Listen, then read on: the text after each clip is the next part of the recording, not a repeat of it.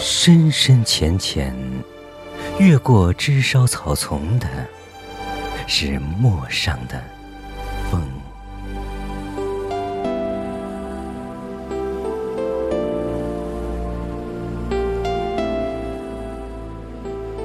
不知在哪儿错过了一场美丽的雪。风带着寒意在原野上四处寻找。然而，谁是风最好的安慰呢？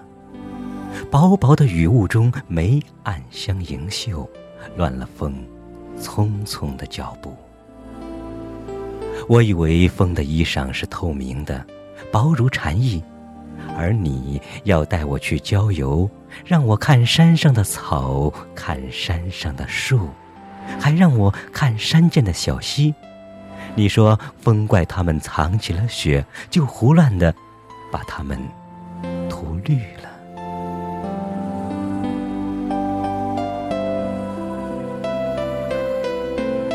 你说起春天的时候，风从我们身边轻轻掠过，我眯缝起双眼，就看见岸边的柳絮飞扬起白茫茫的一片。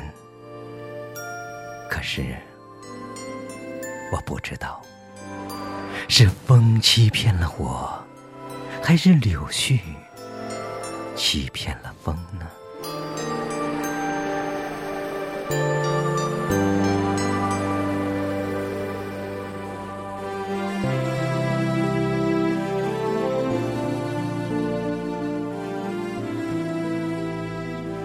坐在草地上看风的时候。天就高了，燕子一只接一只的飞来，衔一些新泥到山下的农家去筑巢。这些爱聊天的小家伙们，他们可是要住到秋天才肯搬家呢。我懒懒地坐着，等太阳升起来。风依旧忙碌，四处探听雪的消息。他一会儿窜上高高的山岗，一会儿。俯身到小河身边，低低的询问：“你说，快看呀，快看呀，风把植物们都弄醒了。”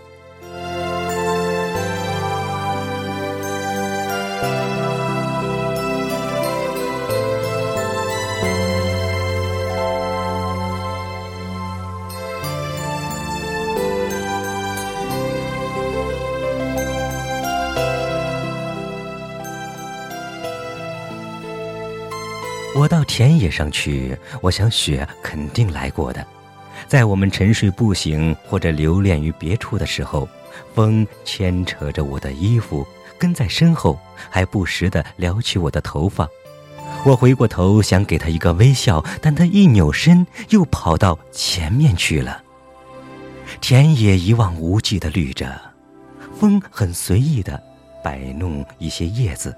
他发现这其实是很好玩的事情，因为在他走过的地方，花都开了，草芽都探头了，牧童也牵着牛，踏春来了。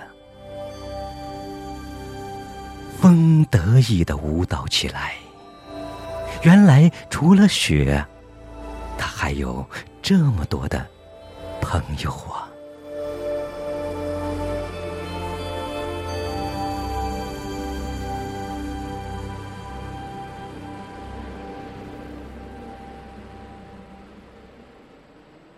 而我，要独自穿过陌上的风，去寻找雪留下的足印。你不会理解，我要寻的其实是一颗晶莹、剔透的心呢。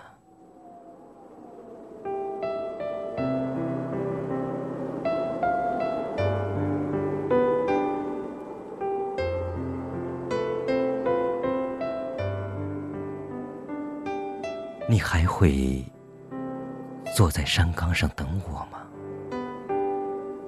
风来了又去了，